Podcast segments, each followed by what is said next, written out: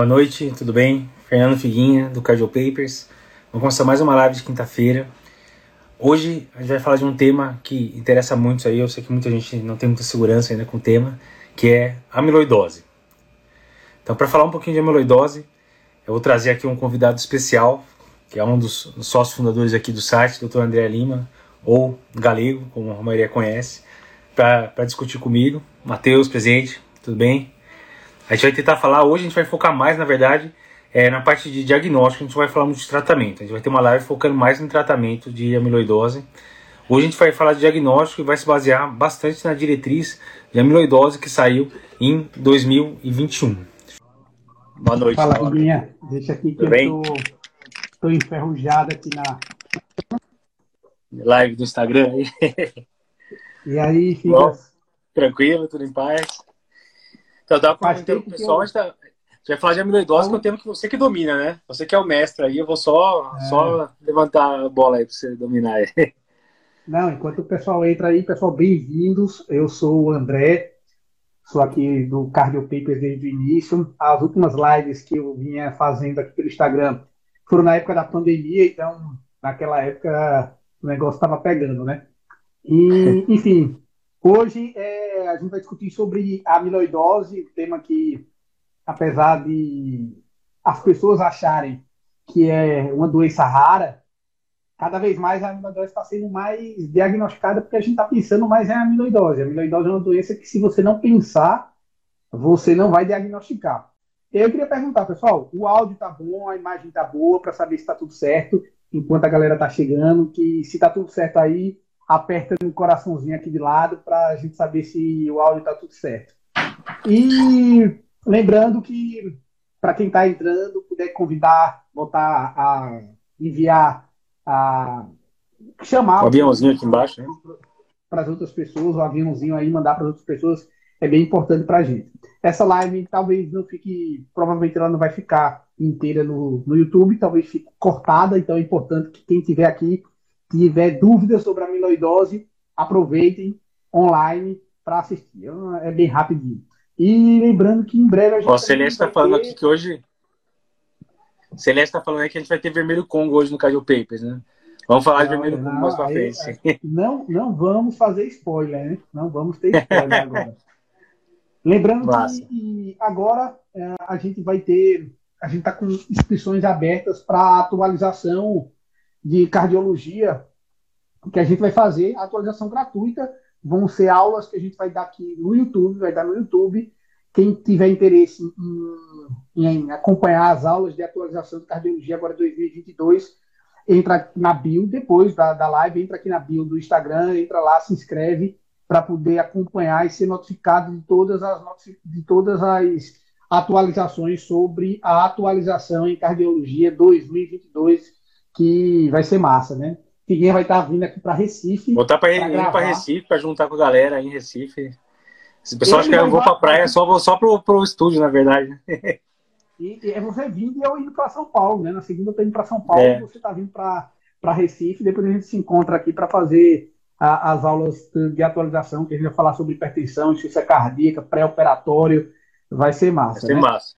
Então, eu acho que já tem uma galera que já está chegando. Sim, tem, sim. Vamos falar agora sobre a amiloidose. E aí, Figuinho, o que é que a gente poderia comentar hoje sobre essa doença tão pouco diagnosticada? Então, acho que, o primeiro tem... ponto é esse. Na verdade, a gente sempre achou que a amiloidose era uma doença rara, mas cada vez mais está percebendo que a amiloidose é uma doença subdiagnosticada. Tem um monte de gente que faz, fizeram os trabalhos lá mostrando que, na verdade, se for ver idoso, homem idoso com CFEP, uma porrada aí é amiloidose, só que ninguém pensa, geralmente passa batido. Então a ideia da live de hoje é exatamente essa: a gente tentar dar uns highlights do que é amiloidose e quais seriam os red flags, né? Quais seriam as coisas que a gente precisa ver no paciente que a gente tem que pensar em investigar. E essa diretriz de 2020 foi legal porque. Diga, diga. O pessoal acha que é aquele bicho papão, né? Amiloidose. Sim, sim. E que eu nunca vou pegar um quadro desse, isso é só doença de prova e que, mais uma vez, você só não, assim, existe a possibilidade de você deixar passar o diagnóstico de amiloidose porque você não pensou em amiloidose. E só quem diagnostica amiloidose é quem pensa na possibilidade de amiloidose. Vocês vão ver que existem cenários, existem estereótipos Existem arquétipos de pessoas que você atende no consultório, viu lá na sua enfermaria, viu no seu internato, você fala, putz, esse paciente podia ter sido uma amiloidose e eu deixei de diagnosticar.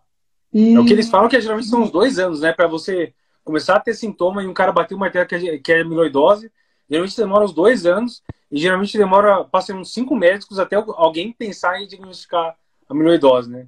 É, esse trabalho clássico, Renato, tá... na verdade, o pessoal não pensa, né, em geral, né?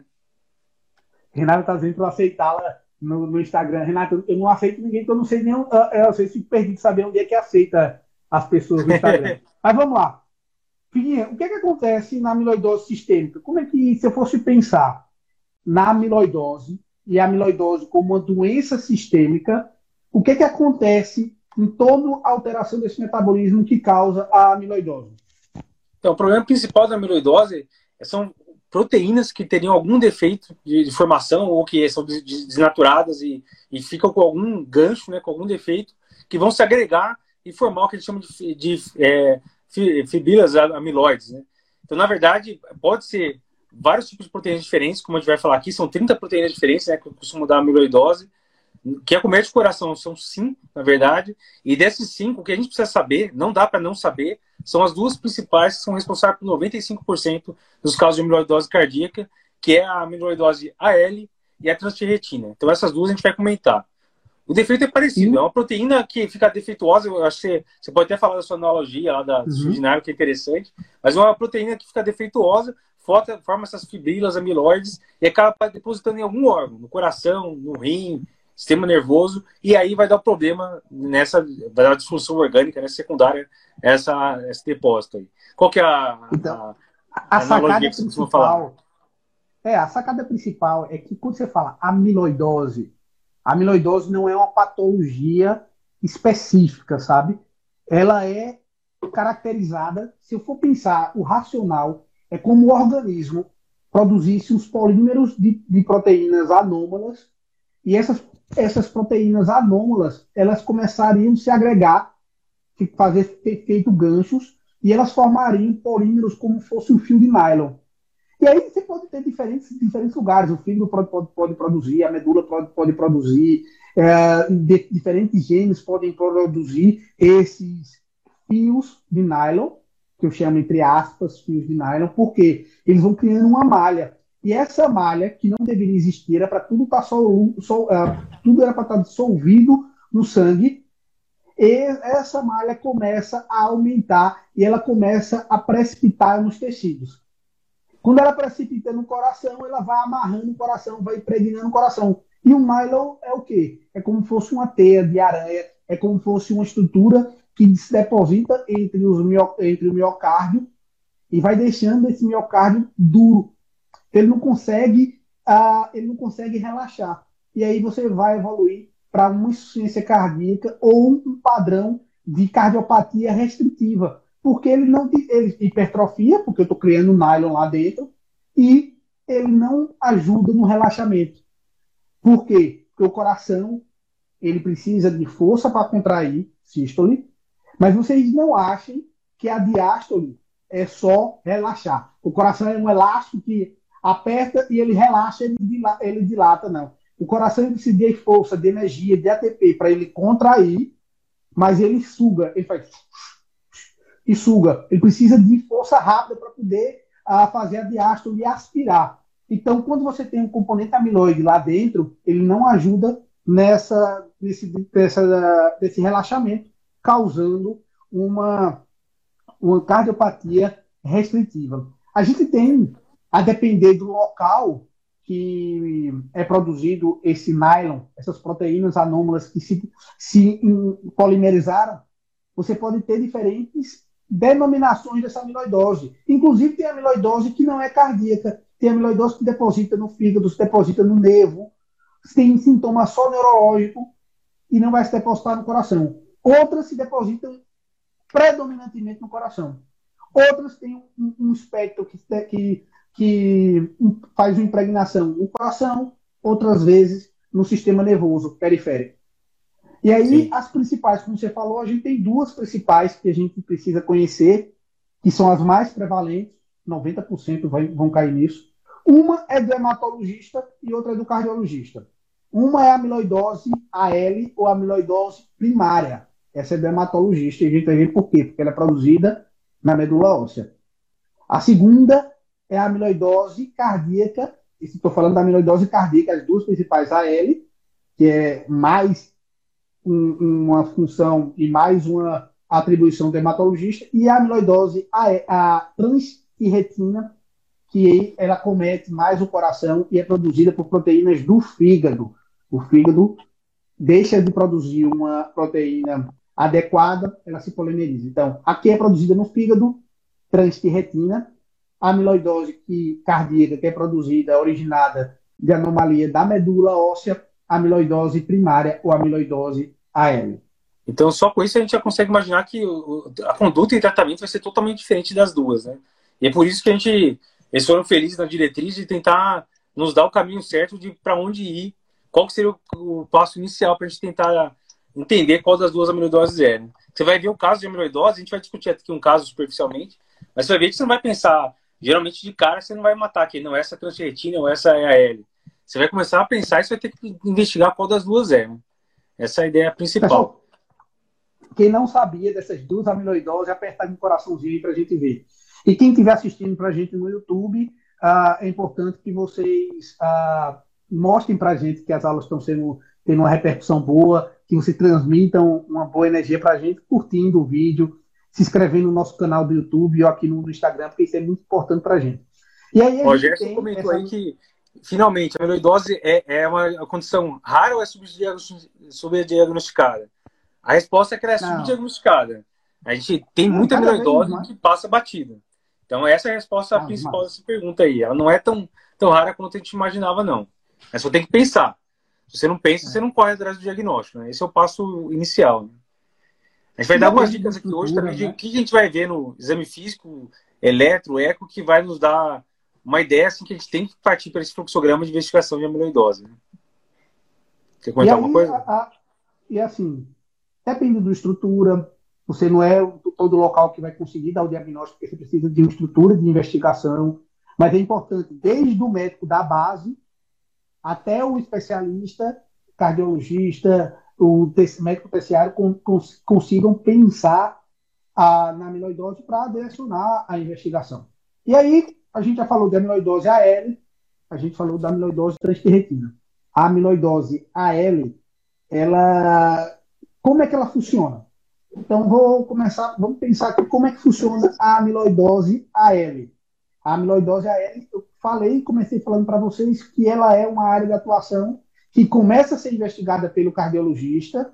Muitas vezes é um quadro clínico de doença restritiva cardíaca, ou disfunção diastólica, porque impregnou lá o nylon, entre aspas, no coração. Mas aí você vai fazer, prosseguir o algoritmo e você vai ver que existe uma. A, a mutação da polimerização vem da medula óssea. E a amiloidose AL ela é relacionada a anticorpos. Não sei se vocês lembram, pessoal, que o anticorpo parece o Y, né? Ele tem aqui a cadeiazinha, ele tem duas cadeias pequenininhas, uma pesada e as duas leves. Quando o paciente tem uma amiloidose AL, ele tem alteração na medula óssea e principalmente plasmócitos, ligamopatias, que podem ter degeneração e alteração. Então percebam que são doenças, uma é do fígado, outro outra é da medula óssea. Se você for tentar fazer na mesma árvore genealógica, é totalmente diferente. A única coisa que se encontra é que elas formam o nylon. Então, na amiloidose AL, você vai ter problemas na produção desse anticorpo, desse anticorpo, no lugar de produzir o anticorpo inteiro, ele vai, vai produzir um excesso de cadeias leves, cadeias capas, capa ou lambda. Tá? Isso acontece na gamopatia monoclonal, no mieloma múltiplo. Mas nessa característica, da forma que eles que ele é formado, eles formam um gancho, eles polimerizam e vão se depositar. E se depositam aonde, André? Eles podem se depositar no coração, causando amiloidose cardíaca, mas eles podem se depositar na pele, causando um eritema periorbitário. Ele pode se depositar na língua. E você vai ter uma macroglossia, a língua do, do, do paciente, uma língua grande. Por que depositar depósito de amiloides produzidos por pedaços de corpo? você vai ter produção e depósito no rim Então, o paciente, além da disfunção cardíaca, ele pode ter uma disfunção renal, uma síndrome nefrótica. E uma coisa importante, por essa deposição, na hora que ele se precipita e deposita nos nervos, ele pode evoluir com neuropatia periférica. E o paciente pode parecer aquele paciente que não é diabético, mas começa a ter uma polineuropatia parecendo a polineuropatia do diabético, em bota e luva, que vai ser, não é um ele vai subindo aqui e ou pelas pernas. E aí o paciente chega para você como seria um estereótipo do paciente com amiloidose AM. Seria insuficiência cardíaca, faz um eco, coração normal, ventrículo hipertrofiado. A depender da máquina do eco, você pode ver, perceber uma hiperrefringência do eco, um hiperecogenicidade no, no miocárdio, os átomos grandes, mas você vai, poxa, o cara está tendo estado jugular. O paciente vai ter edema de membros inferiores. Você faz o eco. Esperar um coração dilatado. Né? Você espera, não, você vai lá, pô, esse cara aqui tem um coração dilatado, vai vir com uma cardiopatia. E aí você vai lá, o eco normal, hipertrofiado, de 14. E aí, não, ser diastólico. Aí o que a gente faz? Ah, que é hipertenso. Quando o cara tem hipertensão levezinha, porque ele tem tanta hipertrofia assim. E aí, fora isso, o paciente tem disfunção renal, o paciente tem a, a proteína importante, não é diabético, tem polineuropatia, e tem uma característica da amiloidose, principalmente a amiloidose AL, que ela se deposita no nervo e ela pode estar síndrome do túnel do carpo, bilateral. E muitas vezes se manifesta antes da cardiopatia. Eu tinha uma paciente que ela tinha, ela tinha uma amiloidose que eu diagnostiquei, que era até um subtipo, que é relacionado à diálise, porque é, a diálise de muito tempo. Mas o que, é que ela tinha? Ela chegava com desautonomia, episódios de hipotensão postural. Na diálise ela fazia muita hipotensão, desmaiava, tinha polineuropatia e três, quatro anos antes ela tinha operado de síndrome do túnel carpo bilateral. Olha a sacada. E às vezes você não pensa e você não pergunta. E aí o paciente chega lá, o doutor operei do meu síndrome do túnel, carpo, do túnel do carpo bilateral. Você não fez anamnese porque você acha que só vai lá, cardiologista vai ter que pensar naquele centro de ortopedista, e você poderia ter a oportunidade de ter dado um diagnóstico de Dr. House, e não é Dr. House. depois dessa, depois da live você vai dar o diagnóstico, falar na residência que sabe que é da amiloidose. Então, Isso é um dos grandes red ah, é. flags, né? O cara que tem um quadro de 1 mais C, que está pensando em CFEP e tem síndrome do carpo, a partir de hoje, não pode deixar de pensar em amiloidose, né? Seria um crime é, não pensar em amiloidose por uma live dessa. Insuficiência cardíaca, com fração de injeção preservada, hipertrofia ventricular, átomos muito grandes, Tá? Ato esquerdo muito grande, desproporcional.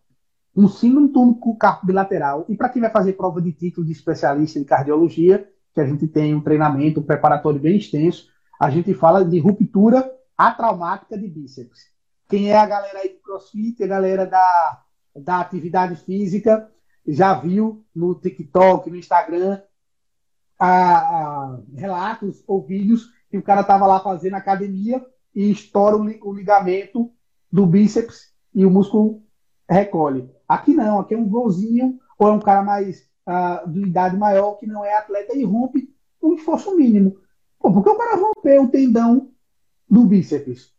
Provavelmente é porque teve depósito de amiloide lá.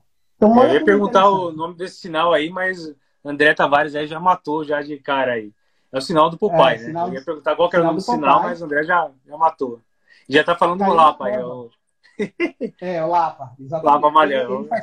Tavares aí deve fazer parte aí do, do, do preparatório técnico. Fala, André, beleza? É o sinal do Lapa.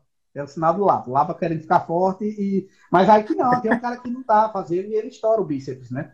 Então é interessante vocês atentarem para isso e ficar pensando nesse estereótipo de pessoas, porque você tem que seguir um protocolo. E a amiloidose é, é uma doença ou urgência hematológica que você precisa tratar e pensar bem sobre isso, né? Inclusive, André. Sucesso. Então, outra coisa que eu ia perguntar, ele está falando aqui é do exclusivo, cara domina tudo. Uma coisa que eu ia perguntar de eco. Eco a gente já viu que consegue nos ajudar bem com esses detalhes que você falou, que tem uma hiperrefringência, né? Tem gente que fala com um aspecto de sal e pimenta e tal, hipertrofia, sem ventrículo grande, quatro grande. Tem mais coisa que o eco pode nos ajudar, né? Então, uma coisa que o pessoal adora perguntar em prova, caiu há pouco tempo, é do padrão de strain. Você quer comentar um pouquinho do, do padrão de strain que a gente espera ver aí nesse paciente? Eu vou começar com a parte prática. Ó, aqui eu não sei quanto tempo, eu não lembro mais quanto tempo tem, gente tem live, mas. Geralmente uma é hora. Coisa uma hora a gente comentar. resolve.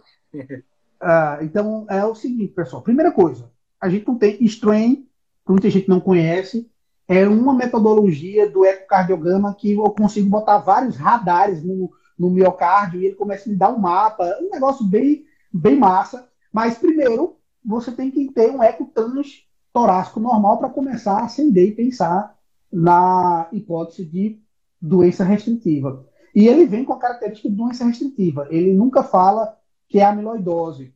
Ele vai dizer que é uma doença potencial doença infiltrativa. Eu sou ecocardiografista e quando eu pego assim, geralmente como é que você vai ver? Vocês têm que mentalizar. O laudo vai vir, ó, paciente com fração global sistólica do ventrículo esquerdo preservada, hipertrofia ventricular concêntrica, o septo vai estar lá 13, 14, átrio, de átrio com dimensões aumentadas de volume acentuado, então átrio muito grande para aquela hipertrofia, átrio muito grande, certo?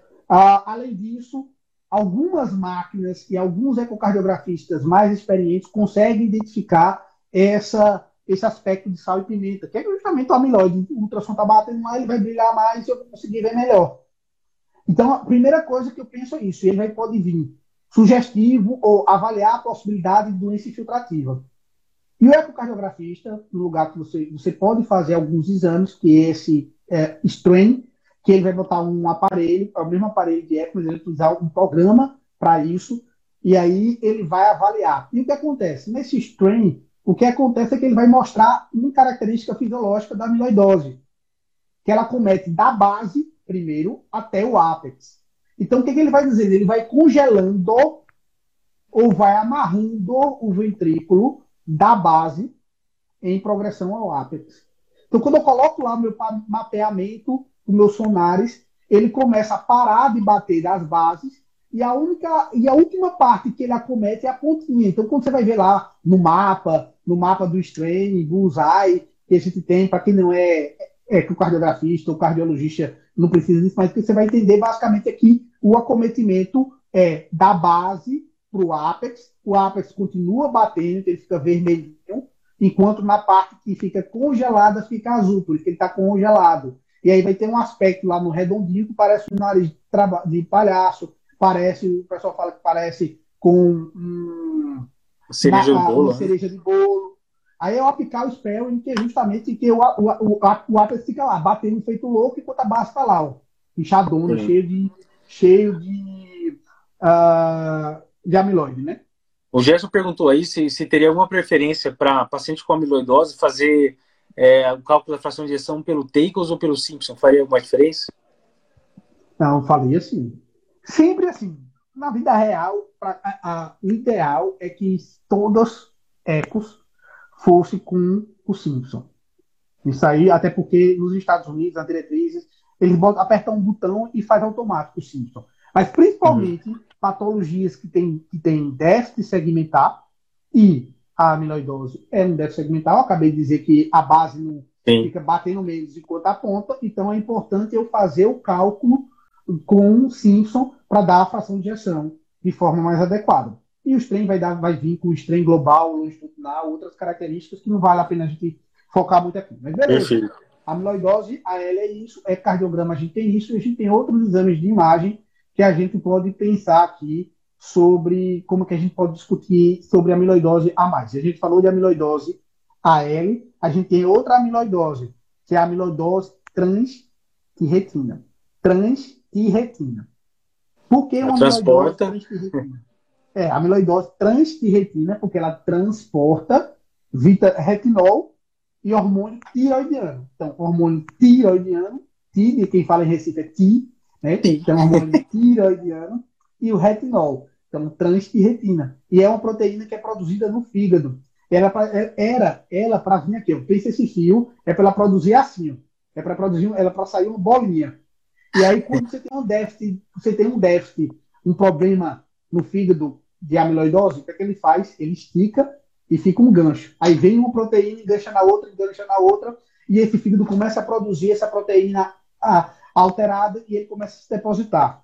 Tem a mesma manifestação da amiloidose AL, da mesma forma, ele pode dar disfunção diastólica, ele pode dar alterações restritivas, ele pode alterar o estresse miocárdio, isso falando de amiloidose cardíaca, pode dar polineuropatia, pode dar tudo igual, tudo igual, tudo muito parecido. Mas a principal característica da amiloidose transtirretina é que ela é produzida no fígado e tem um tratamento diferenciado da amiloidose AL. Aí você fala, André, ah, eu estou pensando em amiloidose, pensei, já vi que o eco pode alertar, já vi meu cenário de paciente, estereótipo de paciente, que pode me lembrar de amiloidose.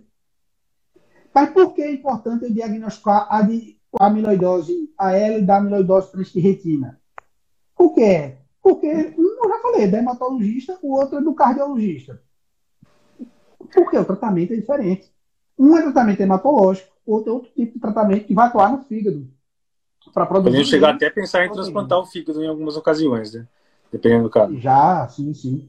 Então, essa é a possibilidade que tem, isso é importante. E como seria, já que a gente viu essas duas características, a característica e qual seria o quadro clínico de um paciente com amiloidose? Esse que a gente comentou.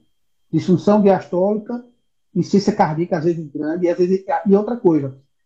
No início, aquele nylon, ele pode dar disfunção diastólica, função preservada, mas com depósito progressivo, ele vai matando os miócitos, e daqui a pouco ele está lá com uma câmera pequenininha, e é uma das características, se vocês tiverem interesse, quem é ecocardiografista, cardiologista, depois coloca lá no Google, Cardiopapers amiloidose. A gente fez um, várias, e tem inclusive imagens de ecocardiograma, de ressonância, do extremo miocárdio, é só entrar. Google, Cardiopapers, amiloidose, a gente tem todas essas imagens para vocês verem. Então, inicialmente, fração de ejeção preservada, mas pode evoluir para uma disfunção ventricular. E aí piorar mais, isso quer dizer que... É Geralmente o caso mais avançado é que você acaba ficando até mais limitado para determinar alguns tipos de tratamento para o paciente. Né? Quando evolui com fração de ejeção reduzida, geralmente o negócio está tá bem adiantado.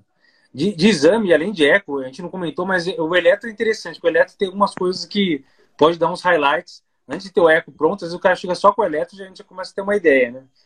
O padrão Pessoal, clássico da amiloidose é o padrão é, clássico é, é, é, baixa voltagem. Você vê um eco cardiograma, se ainda tiver o eco junto, você vê o eco lá com septo de 12, 13, tem hipertrofia, você vai ver o eletro, você vai esperar que é padrão de strain, Sokolov, todos aqueles critérios de sobrecarga.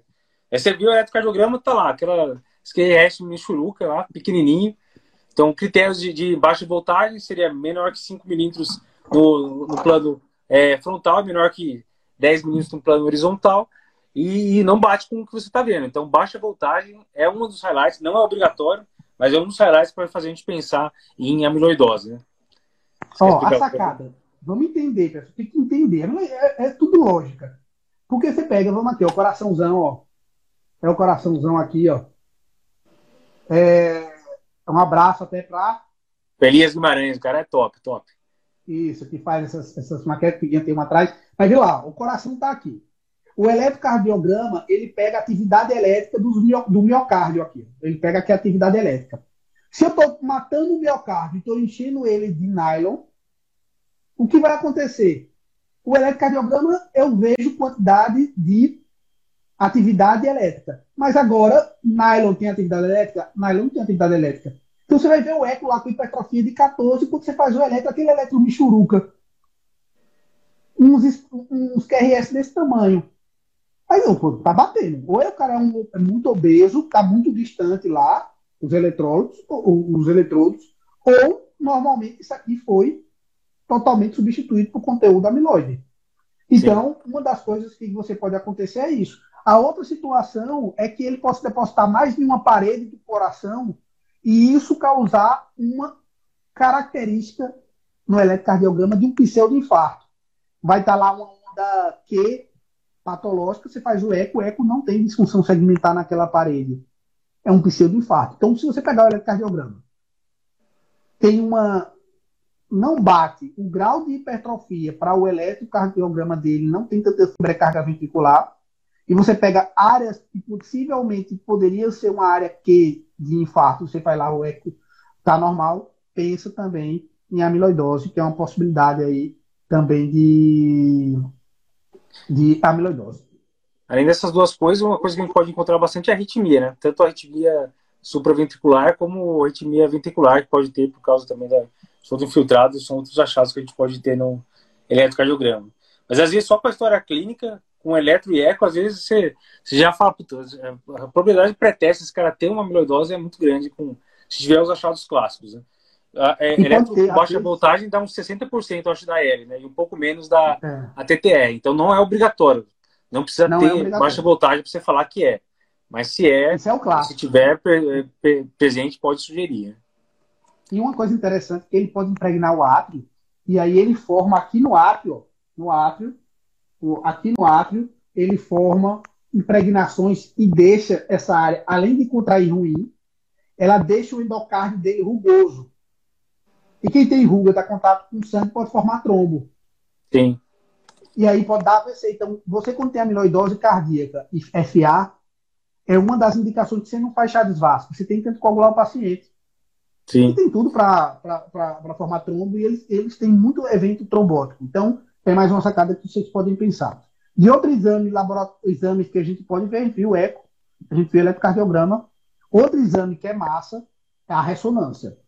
Sim. A ressonância cardíaca, ela utiliza gadolínio e ela vai avaliar tanto de forma mais criteriosa, com uma definição espacial melhor que o eco, como ela também vai avaliar infiltração. E essa infiltração é dada pelo gadolínio, pelo realce tardio. E existem características de realce tardio que compatível com a possibilidade de uh, amiloidose.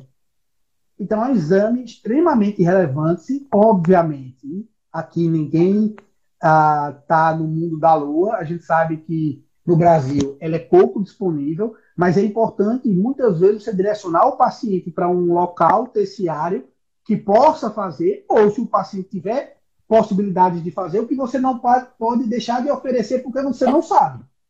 Sim. Imagina você está no consultório, num grande, grande centro, e você não oferece porque você não sabe. E o cara poderia fazer, né? Então, a ressonância pode trazer todas aquelas alterações de cardiopatia restritiva e ele pode ainda dar a característica de realce tardio sugestiva de amiloidose. É, as duas características mais comuns que a gente vê seria aquele tardio subendocárdico, né? Então a gente vê tudo sem respeitar parede nenhuma, né? Só subendocárdico difuso. Ou em alguns casos, como a gente pode, é, a gente falou no eletro, né? Pode ter aquela área de pseudoinfarto, pode ter um padrão transmural também, sem significar infarto, significando só que depositou mais é, fibrilha amiloide naquela região. Né? Então esses são os dois padrões de amiloidose. Né? Tem, o, você não pode usar contraste, né, de gadolínio. Uma das alternativas que a ressonância pode dar é aquele mapa nativo de T1. Né? Então, a, ideia é, é mostrar é... que tem mais coisa do que miocárdio lá dentro só. Então, se está um aumento de mapa nativo de T1, sugere que talvez tenha alguma coisa a mais lá, que não é só é, miócito, deve ter fibra amiloide junto, né? Isso, e é porque também tem essa história. Você tem a, o real estado subendocárdico pode ser uma, uma, uma miocardite, né? Então, o cara que está analisando a ressonância, ele tem que ter outros critérios para diferenciar grandes síndromes. Então, o realce tardio, ele, o realce tardio mesocárdico, ele pode ser uma miocardite. Ele diferencia dizendo que não é uma coronaripatia, mas fora isso eu consigo avaliar a quantidade de tecido extracelular, então, no miocardite, a quantidade de tecido extracelular pode ser normal, a água extracelular pode ser normal, tem esse termo nativo para quem não pode usar gadolínio, lembrando que o gadolínio é um contraste de ressonância que não é nefrotóxico, mas não pode ser utilizado. Então, quando eu digo que ele não é nefrotóxico, ele não piora o rim, como o contraste do, da tomografia. Mas ele não pode ser utilizado em pacientes com clínica de creatinina menor do que 30%, pelo risco daquela esterose sistêmica nefrogênica. Então, naqueles pacientes dialíticos, pacientes que têm clínice baixo, vamos dizer um AL, o cara tem amiloidose AL, tem disfunção renal pela amiloidose, tem disfunção cardíaca, eu não posso colocar o cara na ressonância. Então, eu posso fazer Sim. outras medidas, como esse T1 nativo, que pode cair na prova quem está fazendo preparação para TEC, ficar ligado no T1 nativo, uhum. que pode uh, ajudar nesse diagnóstico. Então, a ressonância, ela, quando possível, ela ajuda, mas ela não entra no nosso algoritmo de diagnóstico que a gente vai discutir Sim, um pouquinho mais. Já discutir. Ó, o Netão comentou aí, né? Tá presente aí para ele aprender alguma coisa, né? Netão falou que pode ajudar também a diferenciar de sarcoidose, com certeza, né? Para dar um subendocárdio. Tem uma outra pergunta aqui do Norberto. Fala, Norberto, beleza? Norberto aqui do Sorocaba. É, perguntou se no teste começa podia dar sinais de miocardiopatia hipertrófica. Na verdade, é, seria o mesmo esquema do eletro, né? A, hipertro... a miocardiopatia hipertrófica vai ter alterações de hipertrofia que vão ser bem diferentes do que a gente vê no eletro no paciente com, com amiloidose. Então, o teste começa provavelmente não vai ajudar muito a, a diferenciar alguma coisa. Né? E assim, uma, uma, coisa, uma boa, uma boa chamou a atenção com um aspecto interessante é que a amiloidose ela pode ter até uma hipertrofia que seja assimétrica e seja um diagnóstico diferencial de cardiopatia hipertrófica. E uma das coisas que. Então, a cardiopatia hipertrófica assimétrica é uma cardiopatia autossômica dominante. A característica principal da cardiopatia hipertrófica é que ela tem muito miócito, muito miocárdio. Então, se eu tenho muito miocárdio, eu vou ter QRS aumentado, eu vou ter, eu vou ter muita alteração elétrica, mas enquanto na amiloidose a quantidade de miocárdio é menor, então a, o grau de a voltagem é menor. Então, uma das coisas que pode ajudar a diferenciar, e obviamente, pessoal, existem, isso eu volto até na aula, porque no nosso preparatório, né? E quando a gente está falando de amiloidose, a gente acha às vezes que a gente está vendo aquela história do, dos Estados Unidos, de painel genético. E assim, se vocês forem colocar na internet, no Google, existem vários laboratórios que, que você pode pedir o painel para miocardiopatias. E aí o valor vai depender de cada um deles. Se você botar no Google, vocês vão ver. E aí você, eles mandam para vocês um .net, o paciente coloca, manda para o laboratório via correio, pode estar em qualquer lugar do país, analisa e ele vai dar alterações genéticas. E a gente vai discutir justamente, porque na transtirretina ela tem duas diferenciações. Eu tenho a transtirretina mutante e eu tenho transtirretina senil. E a alteração genética ela é importante para diferenciar essas duas coisas. E não é só de prova. Você pode oferecer isso para o paciente, quando possível, Sim. obviamente, e que é possível você estar num local, por exemplo, a, uma capital que não tenha laboratório genético, mas você pode solicitar, comprar via internet e ele leva para o seu paciente. Entendeu? Perfeito. Então é importante essas características vocês compreenderem a, a lógica da amiloidose para vocês compreenderem as alterações clínicas, alterações de exame, vocês vão ver que a amiloidose não é tão difícil assim e não é tão Dr. House como vocês imaginam. Vamos falar um pouquinho do fluxograma. Então, a princípio, a gente pegou esse paciente, às vezes o paciente mais idoso, é, com esse quadro de uma IC, que você fez o eco, parece uma IC-FEP, tem hipertrofia, tem lá um eletrocardiograma com baixa voltagem, está pensando em amiloidose, beleza. Então, você pegou esse caso que está com suspeita, Segundo o fluxograma da última diretriz de 2021, eles deixam bem claro qual seria o primeiro passo. Então você tem que tentar diferenciar dos dois mais comuns, que seria a L ou a transtirretina. Né? Então o primeiro passo que eles orientam, fazer nesse paciente que você está suspeitando de amiloidose, você não sabe ainda só pelas características qual é, seria exatamente investigar se tem ou não cadeias leves. Então a ideia, o primeiro passo que eles sugerem nesse fluxograma seria ver é, um divisor de águas ou você vai seguir a rota hematológica, né? Você vai encaminhar para o hemato e tratar com uma L, ou você vai seguir a rota cardiológica e investigar melhor se é transtirretina. Então, a orientação... É a primeira coisa que o cara quer fazer é, é, é, é se livrar, né? Se livrar. Ele quer, então, eu quero fazer logo para transferir para o hematologista. Então, a primeira etapa tem lógica, tem, tem um sentido disso, mas a primeira coisa para quem tá, tiver, quiser lembrar do algoritmo é, primeiro, o que, é que eu posso fazer para transferir esse paciente para o hematologista. Vamos descartar doença é porque se for hemato, hemato é, é, eu sempre gostei muito de hemato, mas hemato é um mundo à parte, né?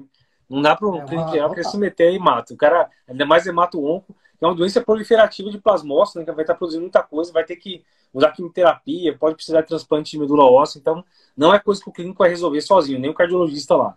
Então o primeiro passo a que eles sugerem etapa... é fazer isso, é. né? É fazer a dosagem então, da, da cadeia leve isso. de imunoglobulina, né? a reação capa lambda, mais imunofixação sérica e mais imunofixação de é, urinária. Então, pedir esses três exames basais. Se vier positivo. Gente, não é, não é eletroforese de proteína, viu? Sim, isso achar, é não, eu vou pedir eletroforese de proteína. Não é. Porque eletroforese de proteína, ela pega pedaços maiores de imunoglobulina. Você pode ter uma eletroforese normal, de proteína e você vai ter imunofixação para pesquisa. Porque lembra que eu tenho que pegar lá o meu Y, a capa e a lambda é bem pequenininha, então tem que ser um negócio mais detalhista. Então tem que ser imunofixação uh, tanto do sangue e para não deixar passar, porque eu quero muito transferir para o meu paciente para hematologista, eu ainda vou na urina dele procurar se tem lá, porque se tiver, é a L. Aí vai para Eles falam que a sensibilidade chega perto dos 99, né? Se você fizer a relação capa-lambda mais imunofixação sérica, mais imunofixação urinária, a chance de você pegar é muito grande. Pode ser, não é obrigatório. Você vai mandar para o hemato, se é positivo, você não vai discutir. Manda para o hemato e vê se, se vai fechar o diagnóstico mesmo. Pode Aí ter. fazer biópsia, né? É, para fazer biópsia para ver se vai fechar o diagnóstico. Então, o próximo passo é avaliação hematológica com urgência e procurar biópsia. Pode fazer biópsia de gordura abdominal, de gengiva, de saliva, de miocárdio. O ideal é fazer do órgão que está acometido, que a especificidade vai ser maior. Né? É, mas você pode sim ter até alguma alteração de gamopatia e ser transferetina, não é obrigatório também, né? 40% dos pacientes têm aquela gamopatia monoclonal indeterminada, então é isso bagunça mais a cabeça ainda. Mas a, a mensagem é: veio positivo esse, essa, esse teste inicial, manda por hemato. Você vai continuar acompanhando. Você chegou em você, deve ter algum componente de amiloidose cardíaca que você não vai dar alta você não vai se livrar totalmente do paciente. Mas você vai mandar para o cara que vai tomar uma conduta específica. Ó, é, é um problema de plasmócito, de células B que pode estar mutadas, etc. Está produzindo muita é, é, cadeia leve de imunoglobulina que está é, dando problema, vai ter que usar a quimioterapia. É, aí o tratamento, o Renato está perguntando justamente sobre o tratamento. Então, o tratamento, são, o tratamento é diferente. Para ele, o tratamento é hematológico e ele vai utilizar quimioterápicos hematológicos. Uhum. Ele vai utilizar dexametasona, ele vai utilizar vários outros quimioterápicos para matar esses plasmócitos mutantes. Aí é hematológica. Quando é a outra, que é a segunda rota, que é a rota transterretina. Primeira rota, primeiro, primeiro grande etapa, procurar amiloidose aérea com imunofixação. Deu positiva, hematologista, biópsia de tecido, tratamento hematológico. Sim. Segunda rota, não é descartei a L, descartei, eu tenho que descartar ele, aí eu vou para cintilografia. E cintilografia, ó, você vai fazer uma cintilografia óssea que é para o coração. Que negócio louco, né? Você vai fazer uma cintilografia óssea que é para o coração. Porque o que acontece? O nylon, que está lá no coração, a noidose cardíaca, ele tem uma afinidade por cálcio. Então, o cálcio vai se depositando. Então, teoricamente, para a cintilografia, ele acha que o coração está virando, que o coração aqui está virando verdadeiro coração de pedra, coração de cálcio. E aí, quando ele vai fazer a cintilografia óssea, ele vai ver, pô, é osso, estou procurando osso. E o coração está brilhando mais do que o osso do cara. Pô, tá errado isso. Tem alguma coisa que está fazendo o coração virar de pedra. E faz cintilografia com pirosfosfato. Se essa, aí ele compara com o osso mesmo, com o osso. Se for igual ou maior do que o osso, seria 2 ou 3, aí você diz, opa, é uma amiloidose, que não é AL, e que faz impregnação e parece um osso. Então é transtirretina. Pronto, é transtirretina. Então isso daí é, é, é esses, a, a cintilografia óssea com pirofosfato ajuda até, com isso daí a gente nem, nem necessariamente teria que correr atrás da biópsia para todos os pacientes. Né?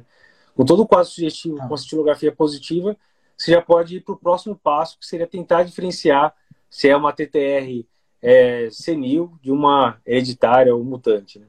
Que daí você teria que fazer pesquisa genética realmente se estiver disponível. Então, é, é... As duas é transterretina. De transterretina pode ser dois tipos. Uma senil, que a gente não sabe o que acontece, é mais comum em idoso, com o passar do tempo vai se depositando, e uma outra aparece mais jovens, tem características de transmissão hereditária, por isso que ela é mutante ou hereditária, e eu posso pesquisar um painel genético, como eu falei para vocês, para diagnosticar. Como é que eu faço isso, então? Uma eu não sei o que é a etiologia, a outra eu sei o que é, que é mutante. Como eu não sei o que é da transtirretina senil, eu peço a mutação. Se não tiver mutação, é a senil. E aí Sim. qual é? Aí a gente vai para aí de, de, então, isso é importante. Transferretina é importante. Ela ser mutante é importante porque eu vou ter que investigar os familiares. Sim. Enquanto senil não precisa disso.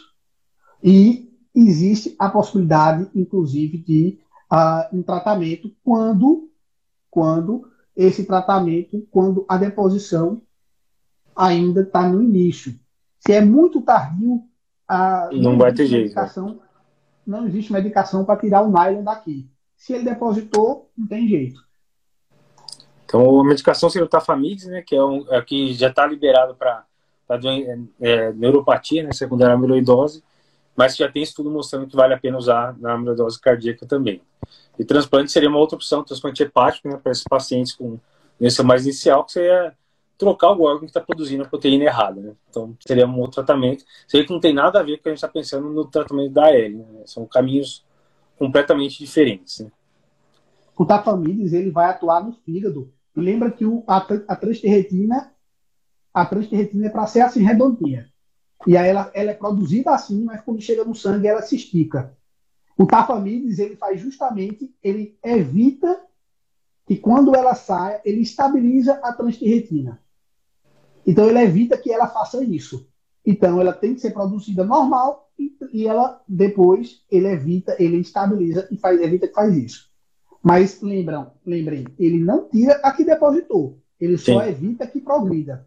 A gente tinha até 2021, começo de 2022, a gente tinha liberado Tafamidis no SUS apenas para problema neuropático. A diretriz que teve agora posicionamento de amiloidose cardíaca de 2021, finalzinho, que foi autorizado, já fala que foi autorizado para cardiopatia. Então, se liga nisso aí que não é só diagnosticar. Você pode mudar e evitar que o paciente piore. Tá? Sim. Pode evitar que o paciente piore. Então, para resumir só, acho que uma mensagem que era importante a gente tentar passar para o pessoal é seriam os, os, red flags aí, só renovar, rever o que, que vai passar na sua frente do consultório, você não pode deixar passar sem pensar em amiloidose.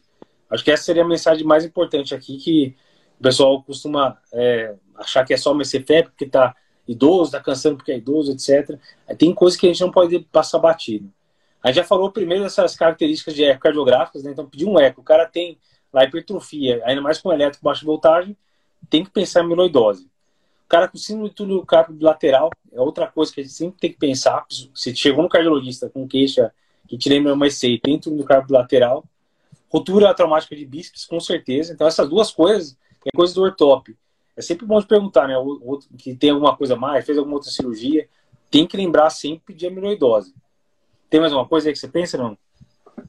Os achados de elétrico, achado de eco, achado desautonomias, pacientes com desautonomias, Sim. pacientes que por algum motivo fez o strain miocárdico para avaliar, até também ele serve o strain miocárdico, ele serve para diferenciar uma cardiomiopatia hipertrófica de uma amiloidose em locais que eu não tenho disponível ressonância, que eu não Sim. tenho disponível outros painéis uh, genéticos. Uh, pacientes que têm, por exemplo, síndrome do cárpio, doença renal sem causa, o paciente é diabético, a hipertensão. Uh, lembrar que paciente idoso, a maioria vai ser hipertenso, então não é ausência de hipertensão, mas que você veja uma hipertrofia que seja discrepante ao grau de a, ao grau de hipertensão dele. É aquele paciente que levanta, tem vontade, tem desmaio, tem episódios no mapa de hipotensão frequente. E outra característica que avaliaram, que viram que tinha uma prevalência grande, eram os pacientes com insuficiência cardíaca e que tinham, que na verdade tinham estenose aórtica com hum. baixo fluxo, baixo gradiente o que é estenose aórtica de baixo fluxo e baixo gradiente. É aquela estenose aórtica que você olha lá, está bem apertadinha, estenose Sim. aórtica aqui, ó, está bem apertada, a válvula aórtica está bem apertada, só que você vai lá, ele não tem um jato forte. Por que não tem jato forte? Porque a bomba está ruim. Então aquele coração que é hipertrofiado, não é tão dilatado, bate ruim, o, o ecocardiografista vai olhar e vai dizer, isso está tudo calcificado, então está toda, não abre de jeito nenhum vai fazer as medidas que a gente faz, e aí tem baixo fluxo, baixo gradiente. Uma grande proporção de pacientes que tinham essa patologia, quando tiram, vão para a cirurgia, para cirurgia, operam, tiram a prótese, tiram a válvula e manda para biópsia, essa vem com componente amiloide. Sim. E uma característica importante desses diagnósticos, o que é que a gente poderia pensar? Por exemplo, na anátomo patológico dessa válvula, no anátomo patológico de uma biópsia cardíaca ou no anátomo patológico de uma gordura de, é, de uma patologia, de uma histologia de gordura abdominal, o que é que essas três avaliações histológicas teriam em comum na amiloidose? Tem a ver com a África. Vamos ver se o pessoal sabe o que, que é. Vamos ver se o pessoal O que é que tem em histológico comum a todas as amiloides, amiloidoses, que é a amiloide, na histologia que tem a ver com a África. Isso daí, na verdade, já deram Alguém spoiler no começo da, da live, já falaram já. É, é, falou, o pessoal falou aqui um spoiler, mas é isso, ó. Tavares. É, André Tavares tá já também. Então, vermelho Congo é, é a coloração que a gente vai utilizar para tentar ver se acha a proteína amiloide. E a pergunta da sequência é clássica, né? Qual que vai ser a cor que vai ficar as sublinhas amiloides quando você faz a coloração de vermelho Congo? Aí o André Tavares já respondeu. Eu matando tudo antes da perguntar já. o vermelho Congo, apesar de não ser vermelho Congo, na luz polarizada ele fica verde, viu, pessoal? Então é uma pegadinha. Exatamente, essa é a pegadinha. Estou perguntando qual é a, o prognóstico de vida do paciente com amiloidose. O pessoal é bronca, porque a quantidade vai depender muito disso aqui, da quantidade de amiloide que é depositado. Se eu não for tratar Sim. nada, ele vai progredir. Vai Sim. progredir. E assim, quando você pega um paciente com hipertrofia, câmera pequena, ato grande, muita insuficiência cardíaca, está dizendo que tem muita amiloide e, e, já tem disfunção ventricular esquerda, aí o prognóstico vai ser seis meses. Às vezes, é, você que... pega isso antes, você pode, você pode uh, diminuir uh, essa progressão, né? É, se vocês quiserem dar uma olhada na diretriz, as diretrizes colocam lá o estagiamento de acordo com a amiloidose, se é a TTR, se é a L. Eles usam alguns parâmetros de alteração de BNP, de troponina, se tem disfunção renal. Tem algumas coisas objetivas que dá para a gente avaliar do paciente e ver qual que é a estimativa de sobrevida, que seriam os, estágios da amiloidose, né? Então dá para dar uma estimativa para caso dos exames do seu paciente. Mas se já está avançado, realmente o prognóstico é, é ruim. Se tem mais então, alguma pessoal, coisa. Eu acho que a oportunidade agora é de vocês tirarem dúvidas. Então, a gente está aqui ao, ao, vivo, quem está acompanhando, eu queria agradecer a todos vocês que estão tá acompanhando ao vivo. Eu acho que a oportunidade dessa interação ao vivo é justamente tirar dúvidas.